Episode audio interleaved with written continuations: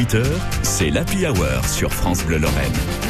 Des petits plats, des petits plats. Chaque après-midi, on se régale avec Jérôme Prodhomme. Mais comment ces plats sont arrivés chez nous?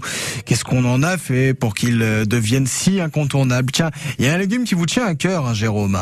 On en a récolté, tenez-vous bien, 125 299 tonnes en France en 2021, ce qui n'est pas si mal, mais qui nous place assez loin des deux pays européens qui produisent le plus de courgettes, l'Italie et l'Espagne.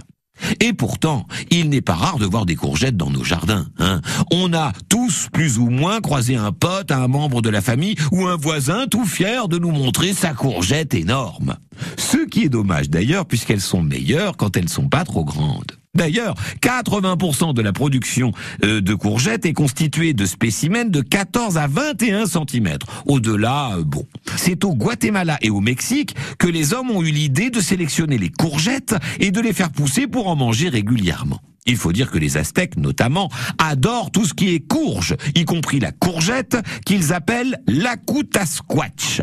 Découverte par les Espagnols quand ils conquièrent l'Amérique, la courgette ne fait pas l'entrée fracassante en France de la tomate arrivée en même temps qu'elle. D'abord, réservée aux jardins botaniques, on a fini par la cultiver dans nos jardins provençaux à la fin du 19e siècle. Et c'est en 1929 seulement que ce qu'on appelle à l'époque la courge d'Italie devient courgette dans le dictionnaire avant d'entrer dans tous les jardins potagers de métropole.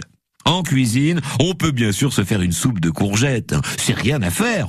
Trois petites courgettes, un peu de vache qui rit ou de crème, du sel, du poivre et hop. Alors il y a aussi le gratin de courgettes, les courgettes farcies, des courgettes rondes, hein, qui sont farcies comme on le fait pour les tomates. On peut faire des chips de courgettes, on peut en glisser dans une omelette ou dans une quiche.